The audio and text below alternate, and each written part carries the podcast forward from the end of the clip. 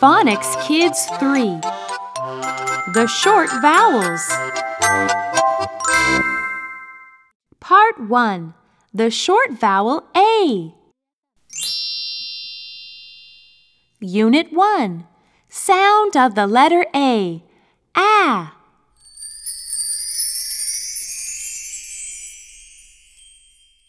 One. Point and say. Ah, ah, alligator. Ah, ah, alligator. Ah, ah, apple. Ah, ah, apple. Ah, ah, axe. Ah, ah, axe. Ah, ah, ant. Ah, ah, ant. Now chant with us.